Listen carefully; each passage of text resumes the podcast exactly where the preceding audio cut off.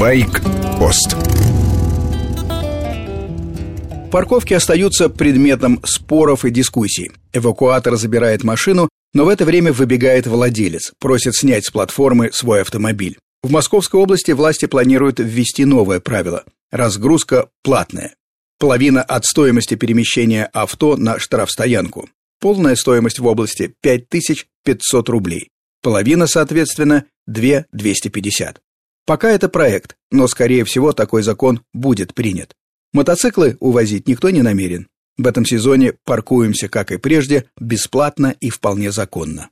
Как в Москве, так и в других местах. Подход справедливый. Мотоцикл занимает вдвое меньше места, можно использовать участки, уголки, на которые никто другой претендовать не может. Власти обещают выделять отдельные места для двухколесного транспорта. Видел такие площадки при гипермаркетах. Но пока это частная инициатива. Получили категорию А? Попробуйте избежать типичных ошибок начинающих мотоциклистов. Первое. Не покупайте сразу тяжелый и мощный мотоцикл, даже если он вам очень нравится внешне. Навыки быстрее приобретаются и шлифуются на легкой технике. За короткое время вы станете более грамотным мотоциклистом. Второе. Получив права, вкатывайтесь постепенно. Освоите пару-тройку несложных маршрутов. Не испытывайте себя городскими пробками и скоростными магистралями. Третье. Не зевайте. Старайтесь держать круговой обзор, быть в курсе транспортной обстановки.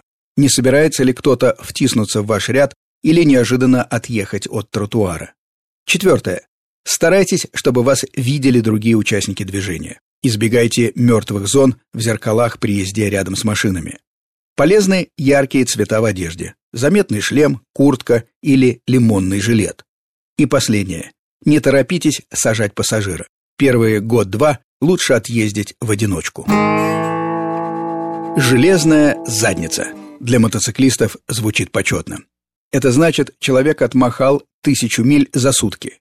Непростое испытание, особенно на чопперах старой конструкции, хардтейлах, у которых нет амортизации задней подвески.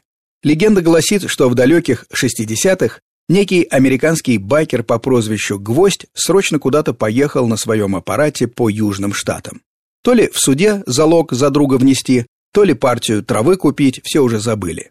Погода была отличная, настроение тоже, в итоге гвоздь отмахал за день больше тысячи миль и немедленно от друзей получил прибавку к прозвищу. Он стал гвоздем железной задницы.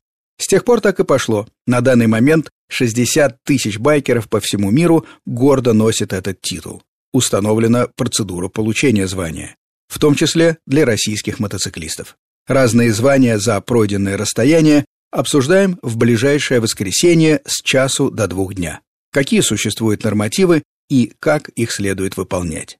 Гость в студии – официальный представитель Iron Bat Ассоциации Дмитрий Балаев. С вами был Сергей Фонтон, старший. Байкпост – программа о мире мотоциклов и мотоциклистов. Адресована всем, кто интересуется двухколесной техникой. Короткая рубрика по будням, большая программа воскресенье с часу до двух дня.